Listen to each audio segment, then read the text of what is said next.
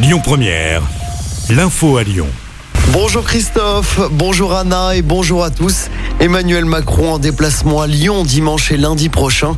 Le chef de l'État qui participera d'abord au dîner des chefs à la préfecture du Rhône en marge du CIRA. Le CIRA, le Salon international de la restauration, de l'hôtellerie et de l'alimentation. Le lendemain, le président de la République se rendra à l'événement à Eurexpo. Emmanuel Macron a également prévu de présider la cérémonie d'installation de l'Académie de l'OMS dans le secteur de Gerland. Dans l'actualité également, stop ou encore pour le pass sanitaire. Emmanuel Macron réunit un nouveau conseil de défense ce matin à l'Elysée. Le gouvernement va notamment étudier la possibilité d'adapter le pass sanitaire à l'échelle locale. Info, chauffeur VTC accusé de viol à Lyon de retour devant la justice.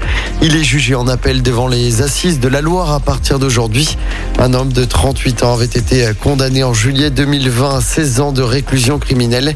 Il était accusé d'avoir violé trois jeunes femmes en 2016 en se faisant donc passer pour un chauffeur VTC à la sortie d'une boîte de nuit du 7e arrondissement de Lyon. L'homme avait profité de l'état alcoolisé de ses victimes pour les raccompagner chez elles et abuser d'elle sur place.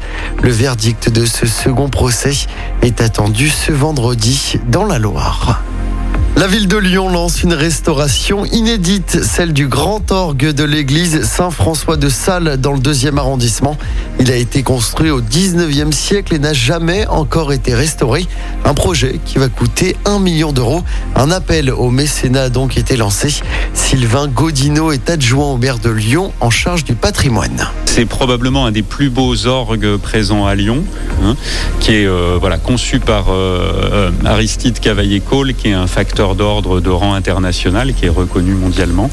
Et cet orgue-là, il a euh, une caractéristique très particulière qui est que non seulement c'est un instrument qui n'a pas été fait à partir d'anciens orgues de récupération, on va dire, il a été conçu entièrement neuf par, par Cavaillé-Cole, mais en plus il n'a jamais fait l'objet de modifications majeures euh, depuis, euh, depuis son entrée en service à la, fin du 19e siècle. Donc on a, on a là quelque chose, il est vraiment emblématique, on va dire, du, style d'Aristide cavaillé Et pour restaurer totalement cet instrument, plus de deux ans de travaux seront nécessaires. Record d'affluence pour le Lyon Street Food Festival. 35 000 personnes sont venues célébrer la gastronomie le week-end dernier. Ça se passait aux anciennes usines Fagor dans le 7e arrondissement.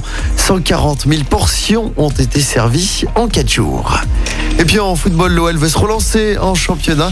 Après la cruelle défaite à Paris dimanche, les Lyonnais reçoivent 3 au Parc OL. Coup d'envoi du match à 21h.